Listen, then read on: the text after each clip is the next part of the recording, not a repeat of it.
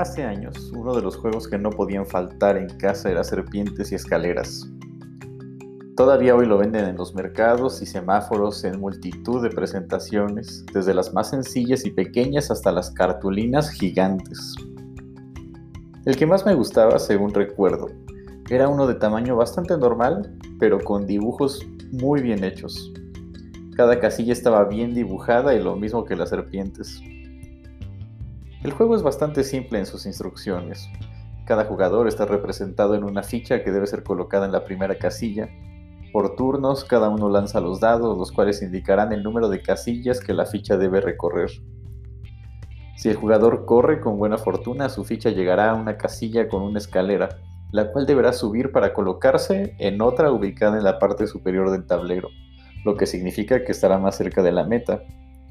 Por el contrario, si la suma de los números del dado no es favorable, el jugador caerá en una casilla invadida por la cola de una serpiente y la ficha deberá descender hasta donde se encuentren las fauces del reptil. En el tablero que tenía hace años, había una casilla terrible. La última antes de la meta tenía la cola de una serpiente. Tan cerca de ganar y tan probable que era caer prácticamente al inicio del tablero. Como muchos juegos, Serpientes y Escaleras no surgió como un simple pasatiempo. En realidad, en sus orígenes era una representación del bien y del mal. Siendo creado en la India, Serpientes y Escaleras fue un juego que enseñaba lo virtuoso de las buenas obras, recompensada con las escaleras, y lo mortal de las malas obras, representadas en las serpientes.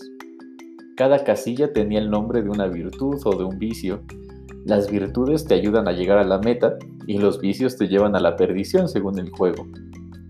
Sin embargo, en el juego también está presente una sensación que todas las personas experimentamos en algún momento, el azar. No importa cuánto esfuerzo el jugador pueda imprimir a su labor, pues los dados que se sueltan en el aire y se deja de tener control sobre ellos determinarán su camino. La sensación de muchos días o temporadas es que están sujetas al azar. Las decisiones que tomamos nos llevan de una casilla a otra en el tablero de nuestra vida, pero no podemos negar que en ocasiones sentimos que los dados se salen de la mano, golpean el piso y solo queda esperar el resultado cuando se detengan.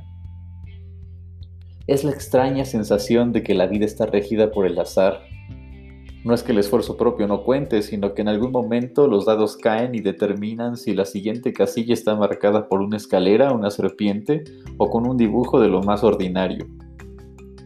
Sin duda la sensación de que todo o mucho está llevado por el azar puede traer sorpresas muy gratificantes como cuando llegas a una escalera y subes sin planearlo.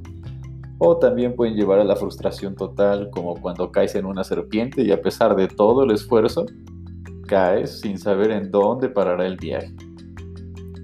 ¿La vida está regida por el azar? ¿O acaso hay un destino o hay una mezcla de ambos? Realmente es imposible saberlo con certeza.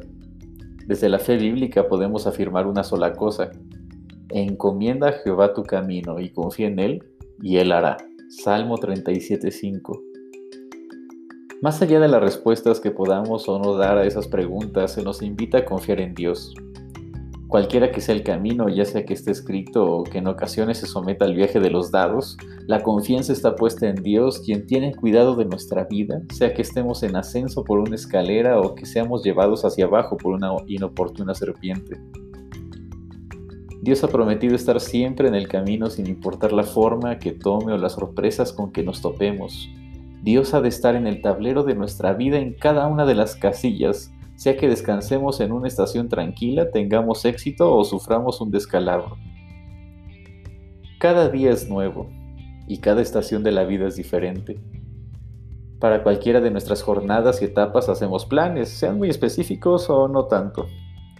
Al menos normalmente tenemos una idea de lo que esperamos. Soñamos e imaginamos lo que podría suceder, dudamos o tenemos miedo de lo que pudiera atravesarse en el camino sea que nuestras expectativas se cumplan o no, sea que los dados arrojen un número que nos haga vagar por rumbos desconocidos, o sea que nuestras decisiones nos lleven a la casilla indicada. En todo Dios está presente como eterno compañero de nuestro camino diario. Su presencia no está sujeta al azar y tampoco a nuestras decisiones, pues ha prometido ser fiel a su pueblo. Su compañía no está bajo el mando de nuestras decisiones, no aumenta con el éxito que tengamos ni desaparecen los días difíciles.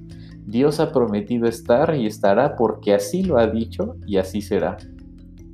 Por lo tanto, encomienda a Dios tu camino y estarás bien. Permítete descansar en Dios y Él hará. Confiar en Dios es una manera de afrontar el camino diario, sea guiado firmemente por lo esperado o invadido por una sorpresa. Pues para Dios, los caminos rectos, las escaleras de subida o las serpientes de bajada son elementos que debemos vivir, pero no para experimentarlos en soledad, sino para caminar juntos por el tablero que es esta vida. Encomienda a Dios tu camino y Él hará el resto. Tu vida no está arrojada a la suerte.